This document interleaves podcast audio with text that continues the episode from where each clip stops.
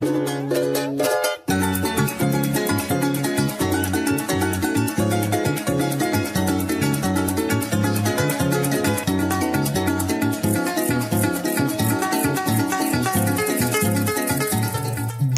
Alejandro Lopera Riveros, un politólogo de la Universidad de los Andes, con énfasis en política colombiana y relaciones internacionales. Durante su periodo como estudiante, fue escritor de la revista Al Derecho de la misma universidad.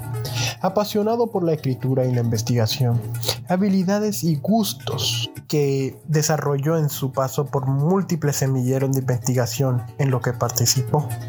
Actualmente se encuentra vinculado con una fundación creando alianzas estratégicas y aplicando el modelo de la organización en otros países. A esto se le añade dos diplomados sobre participación ciudadana y políticas públicas que realizó en el año 2021 en la ESAP. Además es escritor de la revista Llano Adentro desde principios del 2021.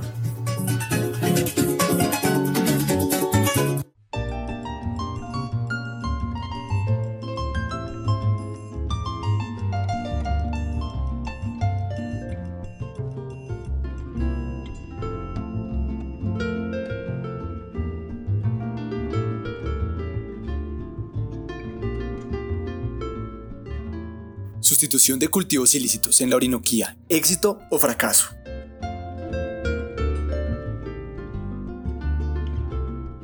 Según el último informe de las Naciones Unidas contra la Droga y el Delito, UNOD,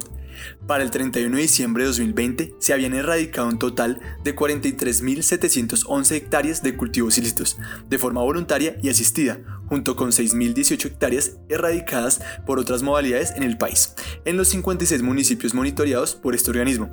De este número, unas 5.510 familias están implementando proyectos productivos y 99.097 familias se han vinculado al PENIS. El propósito de este podcast es realizar una breve análisis de la efectividad del programa de la sustitución de cultivos ilícitos en la Orinoquía. Se hablará así de qué es el PENIS, su creación y su misión, las cifras actuales del impacto del programa en la región y por último se mostrará el impacto en el campesinado.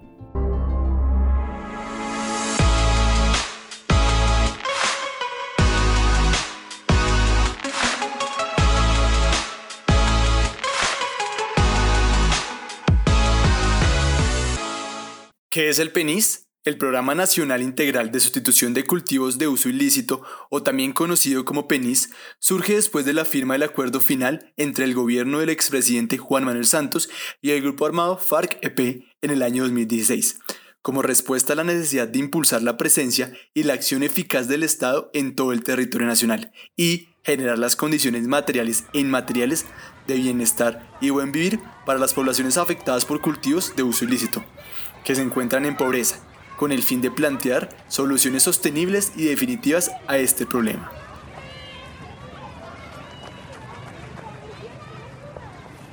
El PENIS se establece por medio del Decreto Ley 896 del 29 de mayo de 2017, por el cual quedó adscrito a la Dirección de la Sustitución de Cultivos Ilícitos, DSCI, cuya finalidad es promover la sustitución voluntaria de cultivos de uso ilícito a través del desarrollo de programas y proyectos para contribuir a la superación de condiciones de pobreza y marginalidad de familias campesinas que se han dedicado a la siembra de estos cultivos como forma de sostenimiento.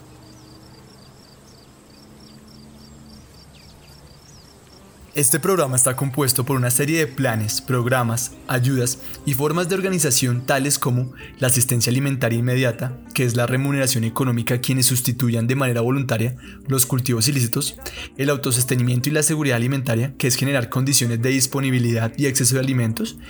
la implementación de proyectos productivos de corto y largo ciclo, por medio de establecer fuentes de ingreso para las familias, la asistencia técnica integral para las familias campesinas, planes integrales comunitarios y municipales de sustitución y desarrollo, espacios de planeación territorial participativa, entre otros.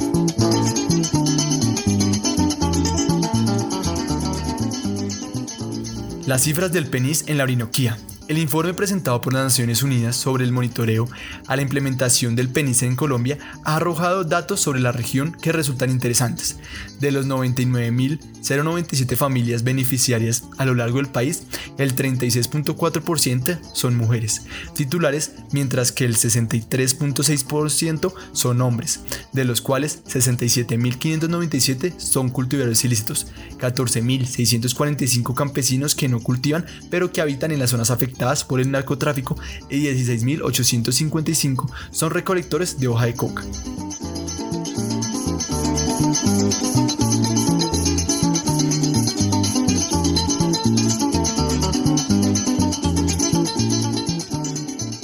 Cuando nos adentramos en la región de la Orinoquía, el número de familias escritas en departamentos tales como Arauca y Bichada ha sido muy bajos, 496 y 825 respectivamente, mientras que en el departamento del Meta el número de familias escritas es de 9.664 familias.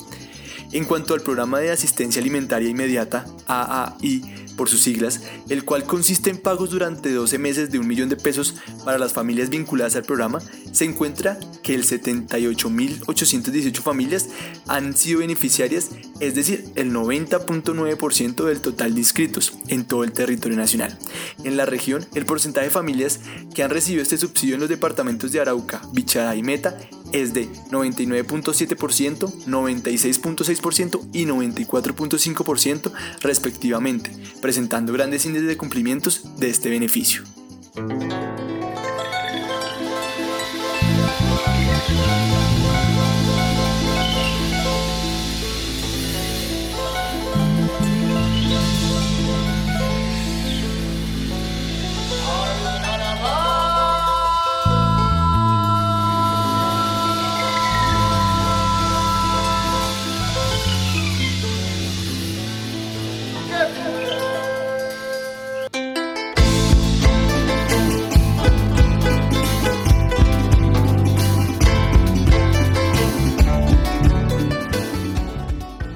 La misión de verificación de sustitución de cultivos realizada por la UNOC, se evidenció que el 98% cumplió con su cometido, con un 0.8% de persistencia, es decir, de 181 hectáreas en donde se volvió a cultivar coca. Respecto a los programas de asistencia técnica, a 31 de diciembre de 2020 como fecha de corte, 48 organizaciones entre universidades y corporaciones estaban prestando asesoría a 67.665 familias en todo el país. En Arauca, FUNCET, en el Meta, Agroparques, Asoprodamet, Unillanos, Corde Agropaz, entre otras, y en Bichada, Fundorinoquía y UNOC. Estas organizaciones cuentan con coordinadores técnicos y promotores para llevar a cabo la asistencia técnica.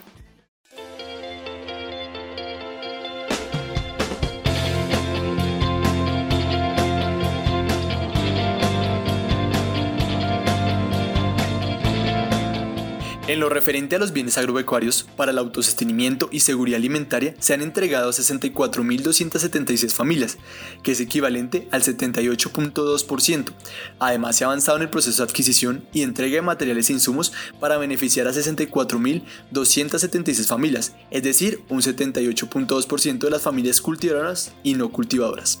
Por último, solo 5.516 familias son las que cuentan con proyectos productivos en implementación en 23 municipios de 11 departamentos, lo que corresponde al 6.7% de familias beneficiarias que tiene derecho a este componente. En Bichada se destacan modelos de inversión de ciclo corto, enfocados en el sistema silvopastoril y la porcicultura. Las otras actividades que se realizan en menor medida son la caña panelera y la transformación de arroz, mientras que el ciclo largo se destaca el cacao. Por su parte, Fede Cacao ha implementado proyectos productivos con 37 familias y la OEI ha implementado 338 en el meta, lo que deja ver una baja implementación de productos productivos en las familias campesinas que se han acoplado al plan de sustitución de cultivos ilícitos, mostrando así uno de los principales retos que presenta el programa.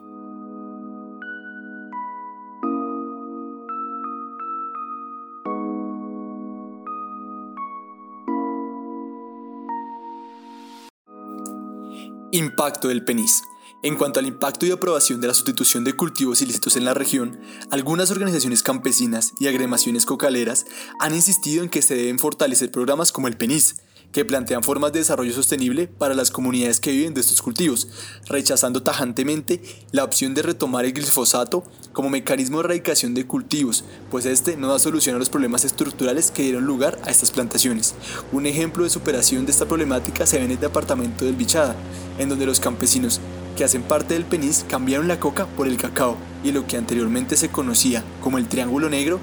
debido, debido a la cantidad de droga que se producía, ahora se denomina el Triángulo del Cacao, por su gran producción de diferentes tipos de chocolate. Además de esto, la Fuerza Aérea Colombiana brindó acompañamiento constante en este proceso y aportó en medio de la pandemia donaciones de alimentos, utensilios de aseo, entre otras cosas para suplir sus necesidades y así contribuir al desarrollo del departamento.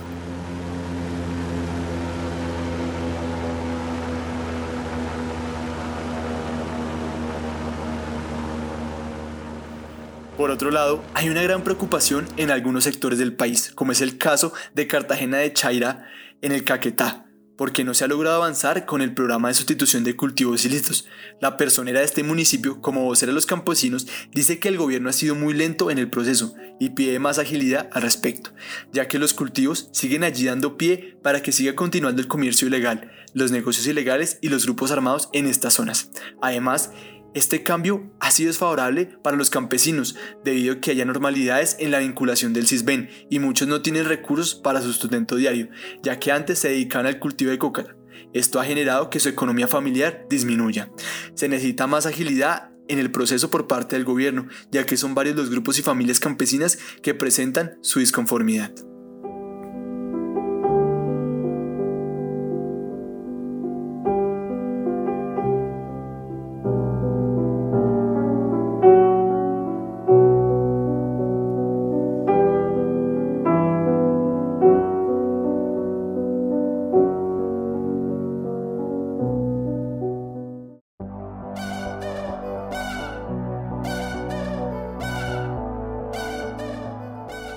En conclusión, es posible afirmar que el PENIS ha presentado varios avances en materia de sustitución de cultivos ilícitos en la región de la Orinoquía. Si bien estos avances no son representativos a la hora de abarcar la totalidad de los cultivos de coca en la región,